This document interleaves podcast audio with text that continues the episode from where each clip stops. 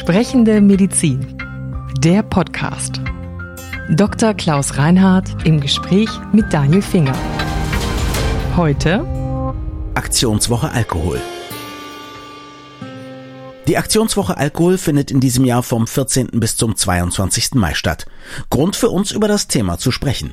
Was macht Alkohol mit unserem Körper? Wann wird der Genuss zur Sucht? Und was können wir als Gesellschaft tun, um dem zu begegnen?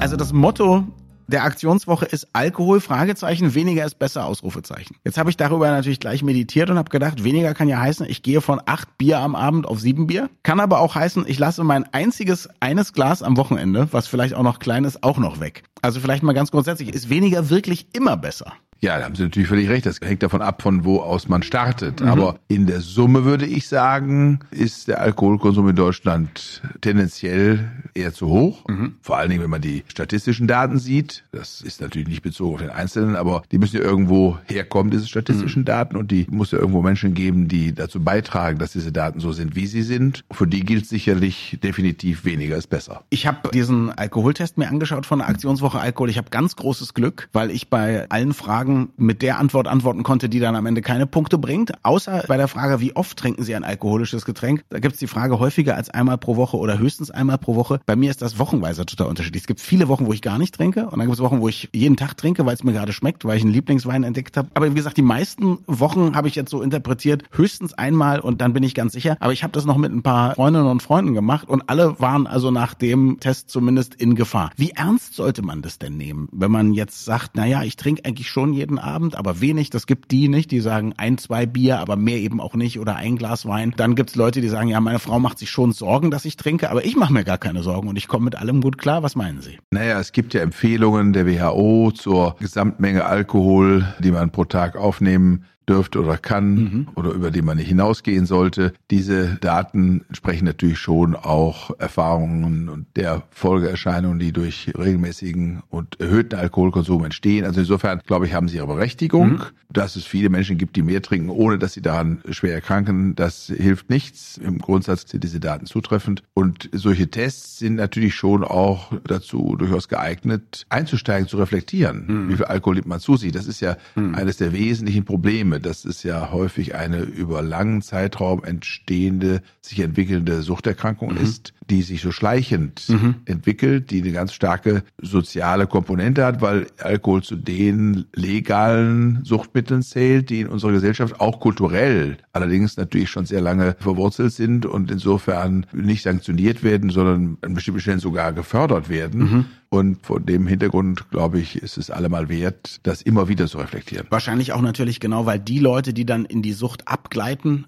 aufhören, sich mit solchen Fragen zu beschäftigen. Ne? und eher weggucken. Das absolut. Ja. Sie verdrängen das ja häufig. Mhm. Da gibt es sicherlich den einen oder anderen, der im Unterbewusstsein oder wenn er ganz ehrlich zu sich ist, still im Kämmerlein, vielleicht Sorgen hat, dass er da tatsächlich ein Problem hat. Mhm. Und in den seltensten Fällen suchen diese Menschen dann ja schnell Hilfe, sondern häufig eben erst nach langer Zeit und versuchen das zu verdrängen. Das ist ja auch, sagen wir so, Merkmal der mhm. Suchterkrankung, dass es einem schwerfällt, dann auf das Suchtmittel zu verzichten. Jetzt ist ein großer Schwerpunkt der Aktionswoche die Prävention, vor allem damit Jugendliche nicht anfangen, zu trinken oder viel zu trinken. Kommen wir mal zu so einem merkwürdigen Phänomen, das die Experten Rauschtrinken nennen, habe ich jetzt gelernt. Auf der Straße nennt man es, glaube ich, einfach Komasaufen. Binge-Drinking, genau. sagen die Engländer, genau. Sehr vornehm, mhm. genau. Warum übt das auf viele Jugendliche so eine Faszination aus? Ich erinnere mich zwar, dass das manchmal geschah in meiner Jugend, aber das war zumindest nicht das Ziel eines geselligen Abends. Für mich ist das auch definitiv schleierhaft, muss ich Ihnen ehrlich sagen. Also wenn ich mich daran entsinne, wie wir unsere ersten Erfahrungen mit Alkohol sammelten, dann glaube ich, ist das übrigens ein neuralgischer Moment, mhm. über den man sich Gedanken machen muss, wenn es darum geht, Jugendliche davor zu schützen, mit Alkohol falsch umzugehen. Kommen wir vielleicht gleich nochmal dazu. Mhm. Im Hinblick auf das Binge-Drinking oder das Koma-Saufen in Anführungszeichen, das hat es unserer Zeit in der Form nicht gegeben. Mhm. Das wurde sozial eher geächtet, dass einer nun so betrunken war, dass er mhm. dann auf fremde Hilfe angewiesen mhm. war. So ist das ja in dem Kontext. Es gibt ja aber wieder, dass dann Jugendliche mit erheblichem Blutalkoholgehalt Fall mhm. dann auf Intensivstation landen und im Krankenhaus betreut werden müssen. Selten mache ich ja Medien für irgendwas verantwortlich, weil ich das selber immer gehasst habe, wenn meine Eltern gesagt haben, ich habe irgendwelche Flausen nur im Kopf, weil ich ein Video gesehen habe oder zu viel Computer gespielt oder so. Aber ich glaube tatsächlich, es gibt ja so ganz viele moderne Filme, vor allem aus den USA, wo das immer so sehr verklärt wird, dass die Leute so richtig, richtig, richtig, richtig viel trinken hinterher mit Filmriss und so weiter und so fort. Habe ich das Gefühl, es könnte eine Rolle spielen, ja? Mag sein. Ich weiß, dass unsere Zeit es auf jeden Fall eine Rolle spielte und das hat auch damit zu tun. Also ich bin auf einem humanistischen Gymnasium gewesen, in dem so ein mhm. ganz alter Väter sitte noch eine Jungenklasse existierte. Wir waren der letzte Jahrgang. Der Klingt wie die Feuerzangenbowle so ein bisschen. So ein bisschen, ja. Mit der ohne, alkoholischen ohne, genau, genau so. Genau so. Die wurde also vorwärts und rückwärts getestet. Nein, was aber eine Rolle spielte und Jungs war natürlich schon auch die Frage, wer kann wie viel vertragen? Ah ja. Hm. Also das war natürlich so wie der Wettkampf, wer kann am schnellsten laufen, mhm. wer spielt am besten Fußball, wer wirft den Ball am weitesten und so weiter. War das dann unter dem Aspekt schon auch etwas, was natürlich dann mittelbar auch dazu führte, dass zu viel getrunken wurde oder die Tendenz bestehen konnte. Und dass es vielleicht daher kommt, könnte ich mir vorstellen, oder ist mhm. eine Überlegung. Extremsport, ja, vielleicht, dass heute alle Sachen ein bisschen extremer werden. Das kann sein. Jetzt finde ich ganz interessant, dass es Präventionsideen gibt, die ich so noch nicht kannte, die zumindest eins berücksichtigen, nämlich dass reines Verbieten in der Regel gar nichts bringt. Das ist doch eine alte Erfahrung. Ja. Und ich meine, wenn wir uns angucken wollen, wie der Alkohol in die amerikanische Gesellschaft gekommen ist, wie also nochmal verstärkt worden ist, mhm. dann muss man sich die Zeit der Prohibition angucken. In dem Zeitpunkt hat die Mafia fröhliche Urstände gefeiert und es sind die organisierte Kriminalität erst richtig entwickelt worden und hat dort wahrscheinlich ihre Wurzeln, jedenfalls mhm. in der Form, in der sie dann danach existierte. Und insofern glaube ich, das reine Verbieten führt zu wenig. Mhm. Jetzt kann man sagen, ja, warum gilt das nur für Alkohol? Es könnte dann ja auch für andere Drogen gelten. Diese Debatte ist aus meiner Sicht durchaus jedenfalls hm. mal als Debatte zu führen, was das dann für Folgen hat. Ich glaube, pädagogisch ist es ja. übrigens auch richtig. Was es jetzt medizinisch bedeutet, was es rechtlich bedeutet, das weiß ich nicht. Aber, pädagogisch, ja. glaube ich, ist es richtig, dass man hm. Jugendlichen die Gelegenheit gibt, Erfahrungen damit zu sammeln. Das, es gibt ja auch kontrollierte hm. Trinkerlebnisse in Anführungszeichen, hm. Gegenwart von erfahrenen Menschen, dass man unabhängig von der Wissensvermittlung, der intellektuellen, theoretischen Wissensvermittlung, die man Jugendlichen mitgeben kann, eben dann auch eine Erfahrungsvermittlung zustande kommen lässt mhm. oder zulässt, die in irgendeiner Form kontrolliert und reflektiert ist, mhm. ist auch ein Element, glaube ich, was vernünftig ist und gut ist. Und ich sag mal, in Familien, in denen das reflektiert geschah, wo Erziehung auch diesen Bestandteil hatte, sich im Umgang mit den legalen Suchtmitteln in irgendeiner Form zu verhalten, mhm. da gehörte das ja schon auch irgendwie dazu, dass man das mal ausprobieren durfte, vielleicht in Gegenwart der Eltern. Da, wo das sozusagen völlig verpönt war, mhm und überhaupt verboten war oder tabuisiert wurde, machten dann die Jugendlichen ihre Erfahrungen in der freien Wildbahn und die mhm. waren unter Umständen schlechter und führten auch zu einem schlechteren Ergebnis. Habe ich zumindest persönlich auch erlebt. Das ist natürlich nur anekdotisches Wissen, aber mein Vater kam also aus Osteuropa und da war das ganz normal. Ich durfte alles probieren. Ich durfte auch in relativ jungen Jahren schon mal nippen und für mich hat das nie diese verrückte Faszination ausgemacht, ja. die viele meiner Freunde hatten, die dann am 18. Geburtstag Endlich auf einmal alles auf einmal ja, probiert genau. haben und die ja. dann erstmal tagelang zu nichts zu gebrauchen waren. Also ganz genau. genau. Und ich habe mich dann um die gekümmert. Und Einzelfallintervention ist eben auch das, was mich verblüfft hat. Heute mhm. eine der Strategien, wo man tatsächlich mit Jugendlichen darüber nicht sagt, lass das, sondern sagt, wie trinke ich richtig? Was ist, wenn ich zu viel getrunken habe? Was mache ich dann eigentlich? Oder mein Freund hat zu viel getrunken. Also man weiß ja heute, dass Suchtverhalten ganz stark hirnorganisch auch bedingt ist, ja. von einer entsprechenden Veranlagung und einer entsprechenden Disposition abhängt. Das ist das mhm. eine. Mhm. Und zwar ganz organisch betrachtet. Mhm. Ja? Also das heißt, manche Leute sind sind einfach sui generis genetisch in erheblicher Weise mehr gefährdet, eine mhm. Suchterkrankung zu entwickeln als okay. andere. Mhm. Das ist das Erste. Mhm. Und das, glaube ich, ist wichtig zu wissen so dass man sehr früh gucken muss, wie verhält sich jemand in dem Zusammenhang. Hat er Vorfahren, die unter Umständen suchterkrankt waren mhm. und so weiter. Das spielt eine riesige Rolle. Und mhm. das muss man berücksichtigen. Das Zweite ist, dass man natürlich sagen muss, wenn Menschen anfangen, ein Suchtmittel zu sich zu nehmen, um Kompensation anderer Dinge vorzunehmen. Und wenn es nur die Kompensation einer allgemeinen Lebensunzufriedenheit ist, auch dann müssen alle Alarmglocken angehen. Und da muss man, glaube ich, sehr früh anfangen, Jugendlichen und Heranwachsenden und Menschen, die ins Erwachsenenalter hineinwachsen, ja, Alternativen zu suchtfreiem mhm. Leben oder suchtmittelfreiem Leben zu zeigen. Also da ist zum Beispiel Sport eine geeignete mhm. Maßnahme und auch zu zeigen, dass der Sport und Alkohol mhm. sich nicht so richtig gut vertragen mhm. und dass auch andere Dinge, die einem Freude bereiten können und die das Suchtzentrum oder das Belohnungssystem im Gehirn eben positiv mhm. anregen, also Erfolgserlebnisse die suchtmittelfrei sind, das auch auslösen können. Auch dieses mhm. Erlebnis einem jungen Menschen zu verschaffen, mhm. ihm die Gelegenheit zu geben, mhm. das zu erleben, mhm. gehört, glaube ich, zu ganz wesentlichen Maßnahmen in der Erziehung, Menschen zu einem suchtfreien Leben zu verhelfen. Was ich auch spannend finde, es gab wohl ein Programm Lieber schlau als blau. Da habe ich erstmal ein bisschen gedacht, naja gut, sehr plattes Motto, aber da ging es wohl darum, den Jugendlichen nicht zu sagen, mach das nicht, sondern einfach zu sagen, du entscheidest natürlich, ob du das machst, aber wir sagen dir mal, was passieren kann, wenn du das zu exzessiv machst. Also ganz klassische Bildung und ja. Alkohol kann ja blöd machen. Das Zellgift Alkohol hat natürlich auf die Nervenzellen eine hm. Wirkung und aufs zentrale Nervensystem hm. und kann natürlich langfristig auf jeden Fall zu erheblichen hm. Veränderungen der intellektuellen und Gedächtnisleistung und anderer Dinge führen. Kurzfristig ja. sowieso. Es gibt auch kurzfristig, vorübergehend dann allerdings. Mhm. Aber wenn einer Korsakow-Syndrom hat, das ist eine Folgeerscheinung chronischen Alkoholismus, mhm. eine hirnphysiologische oder anatomische Folge, dann ist das ein dramatischer Zustand. Mhm. Und aus dem Grunde, glaube ich, ist das lieber Schlaues Blau völlig richtig. Mhm. Abgesehen davon, wenn man sich dann zurückerinnert an seine Jugendzeit, diejenigen, die blau waren, fand man auch nicht schlau.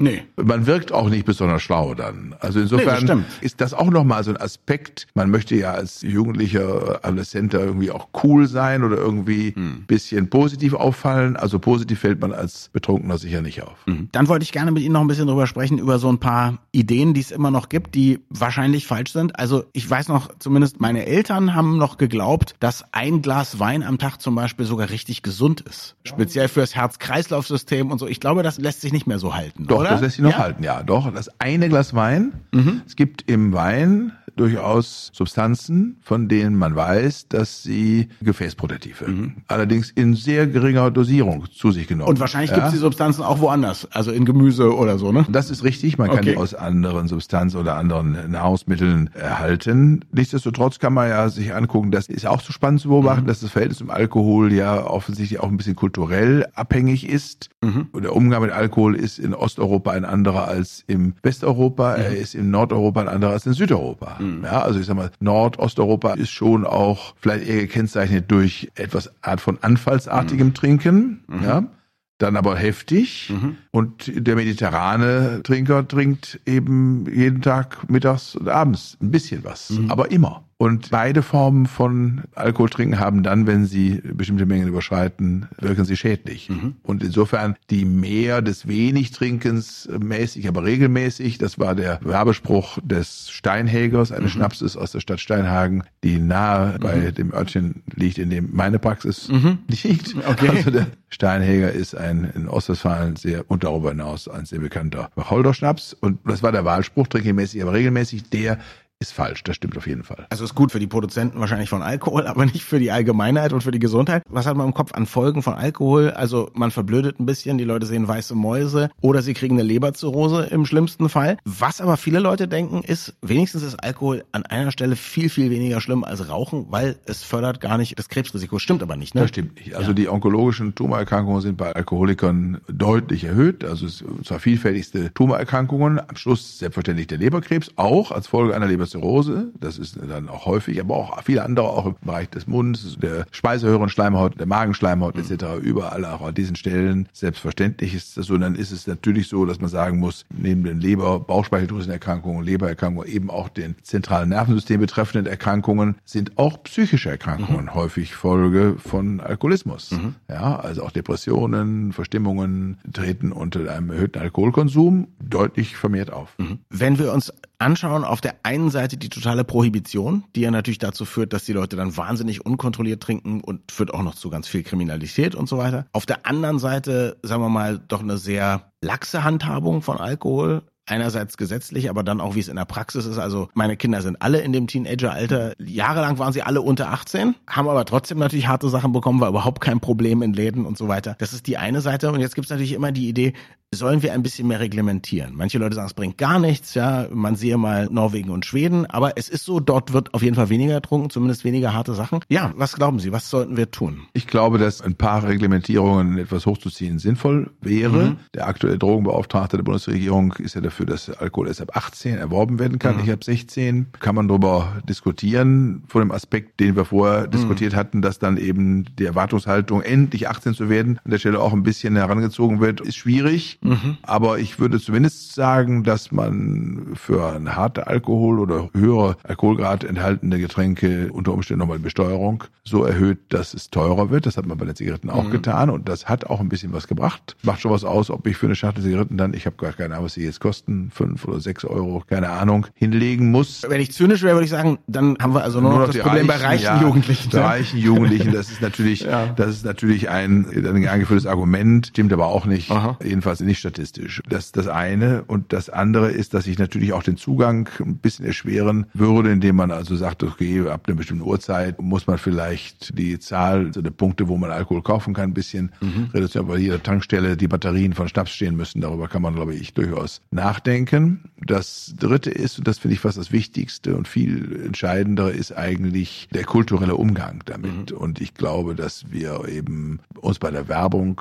darüber nachdenken müssen, ob es wie beim Tabak auch angemessen ist, für Alkohol zu werben. Mhm. Ja, großes Fragezeichen. Dieses Gefühl zu vermitteln, innerhalb der Werbung, so dass so ein Glas Alkohol entspannt, wohltut, mm. gesundheitlich förderlich mm. ist, der seelischen Ausgeglichenheit mm. dient, eine Art Belohnung, angemessene Entspannung und Belohnung nach getanem Tageswerk. Man sieht ja auch immer nur die gut aussehenden Leute auf der man, Yacht, man die rauchen nur, oder trinken. So ne? ist es, man sieht da nur gesunde, gut aussehende Menschen, die schlank sind -hmm. und so weiter. Und diese Klischees, die dort ja sehr wirksam vermittelt werden, die tun ihre Wirkung. -hmm. Davon bin ich fest überzeugt. Und das muss man hinterfragen. Und dann ist es eben auch so, dass man, was den Umgang angeht, eben auf der einen Seite eine gute Balance hinkriegen muss. Verbot und eine Tabuisierung sind, glaube ich, illusorisch und führen auch zum Gegenteil. Aber dafür zu sorgen, dass Menschen eine Art von verantwortungsvollem, erwachsenen, reflektierten Umgang damit pflegen, und das zu fördern von klein auf an oder auch mit überlegten Konzepten in unterschiedlichen Bildungseinrichtungen, das hielt ich für richtig.